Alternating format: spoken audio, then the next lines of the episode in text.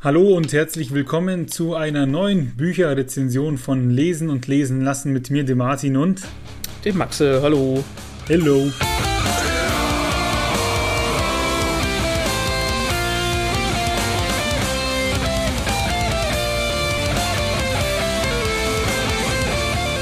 Heute habe ich ein Buch dabei, das kennst du, glaube ich, noch nicht.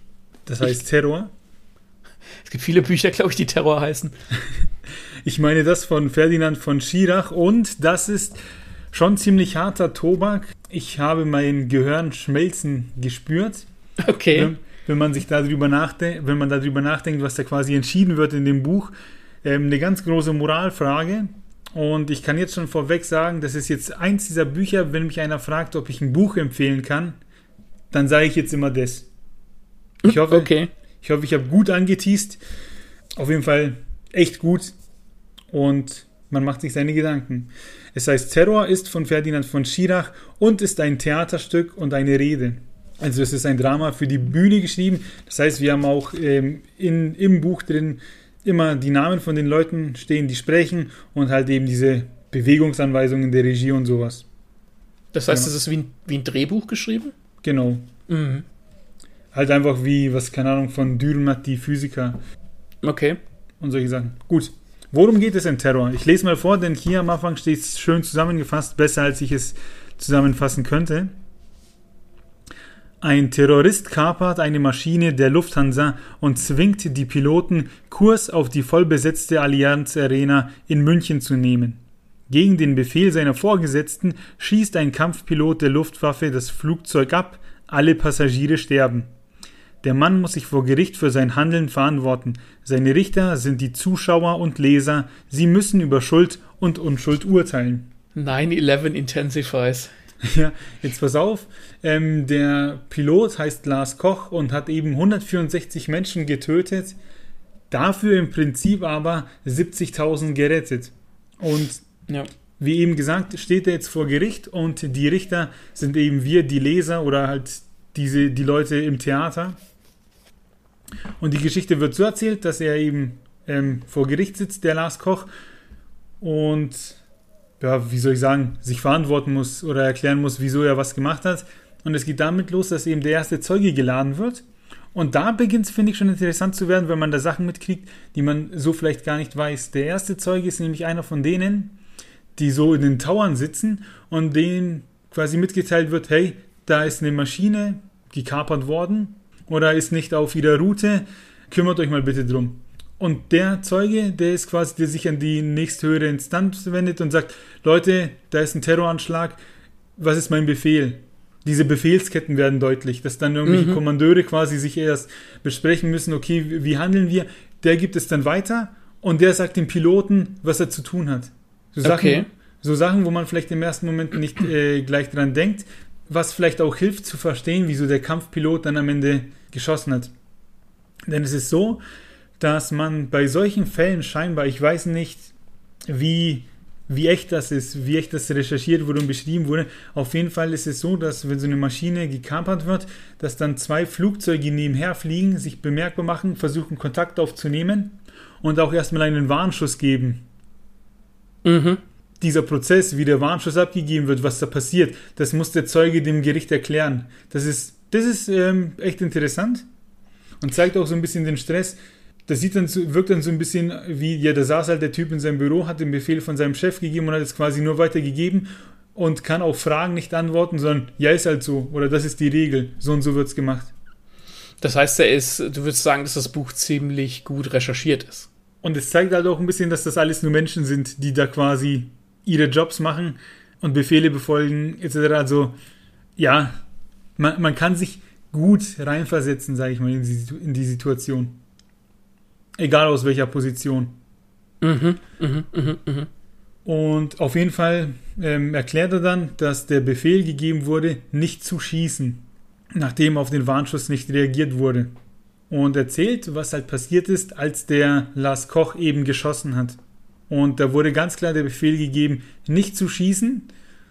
Und er erzählt dann halt, ja, dann hat man den Lars Koch noch schreien gehört, so ein Schrei der Verzweiflung quasi. Und dann wiederholt er ausdrücklich, was ihm gesagt wurde von den obersten Stellen. und dass er sich dann einfach darüber hinweggesetzt hat, der andere. Mm, Okay. Dann kommt der Fall, dass die als zweites eine Zeugin einberufen wird. Eine Frau, deren Ehemann im Flugzeug saß und mit anderen das Cock äh, Cockpit stürmen wollte. Das hat er ihr noch in einer SMS geschrieben. Okay.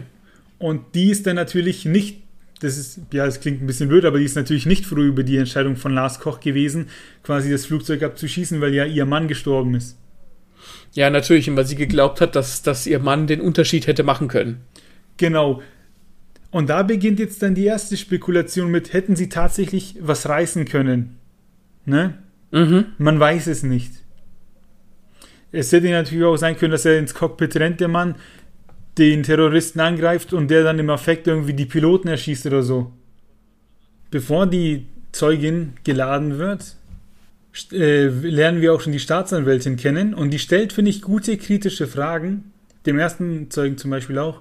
Und zwar fragt sie ihn ja, wieso kam denn niemand auf die Idee, das Stadion räumen zu lassen? Mhm. Und da stellt sich dann im ersten Moment, also zum ersten Mal die Zeitfrage, wäre es überhaupt möglich gewesen, wenn er da quasi mit dem Flugzeug schon drauf rast. Äh, und dann sagt sie zum Beispiel, ja klar, es gibt so ein Notfallhandbuch und da steht dieser Prozess beschrieben, wie der zu sein hat, um solche Stadien zu räumen. Das weiß man auch nicht, lernt man da auch. Und das hat irgendwie 15 Minuten gedauert und die hätten mit dem Flugzeug irgendwie noch 20 Minuten gebraucht oder so. Aber da kam einfach irgendwie keiner drauf. Äh, das wird angesprochen, das fand ich gut. Oder sie stellt zum Beispiel auch den Lars Koch schwierige Fragen, weil er natürlich gefragt wird, wieso er eben 164 Leute sterben hat lassen und nicht 70.000. Und er sagt halt einfach, weil er es halt in dem Moment richtige gefunden hat, weil er wusste, die Leute im Flugzeug sterben sowieso, die haben nicht mehr lang. Dann rettet er die halt im, im Stadion und dann sagt sie, ach so, und wenn die aber statt 5 Minuten 10 Minuten gehabt hätten, hätten sie sie dann leben lassen und solche Sachen. Wo ziehen sie ihre Grenze? Und der Typ, der kann halt keine Grenze ziehen. Naja, Für die- natürlich nicht. Ja.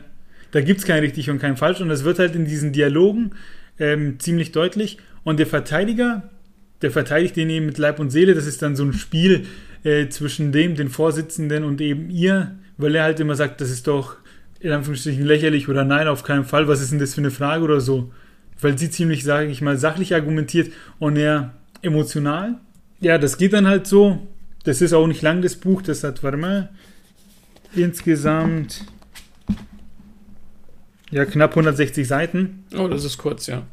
Ja, und, und zum Schluss gibt es dann natürlich das Schlussplädoyer, einmal von der Staatsanwältin und einmal vom Verteidiger. Und die Staatsanwältin geht dann eben in die Richtung, dass sie an die Würde des Menschen appelliert und meint, dass der Lars Koch über Leben und Tod entschieden hätte und dass er quasi die Würde des Menschen verletzt hat, weil er diese Leute im Flugzeug äh, zu Objekten gemacht hat und einfach für die entschieden hat Mhm. ob sie Mhm. jetzt weiterleben dürfen oder nicht. Und die stellt ihm dann aber auch während des Prozesses so schwierige Fragen wie, ja, ob er geschossen hätte, wenn zum Beispiel seine Frau und sein Kind drin gewesen wären. Ob der das dann immer noch so entschieden hätte und solche Sachen. Ist es dann so geschrieben, dass man schon für den, für den Angeklagten routet sozusagen, dass man sich für den einsetzt? Oder ist es so geschrieben, dass du wirklich selbst zweifelst oder selbst überlegen musst? Ich glaube, wohin deine Gedanken gehen, das liegt an, an der Erziehung, an dem, wie du aufgewachsen bist. Aber so insgesamt haben die nämlich schon sehr, finde ich, gute Argumente für beides. Ich wäre irgendwie, ich finde, er hat richtig gehandelt. Auch wenn es vielleicht hart klingt, eben für 164 äh, Leute, die deswegen gestorben sind. Aber ich sag dir auch gleich warum. Weil also sie geht nämlich eben in diese Richtung Würde des Menschen und nicht für andere entscheiden. Er hat die eben in dem Moment zu Objekten gemacht und denen einfach die Entscheidung ähm, zu leben abgenommen. Mhm. Weil man natürlich spekulieren kann, so, okay, da ging was, da wären, vielleicht wären sie ins Cockpit gekommen und hätten sich befreien können und so, man weiß es nicht.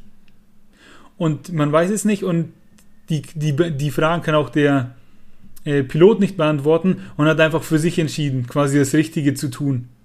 Und nur weil er vielleicht denkt, dass es das Richtige war, muss es das nicht gewesen sein. Naja, klar, du kannst natürlich immer für und wieder argumentieren.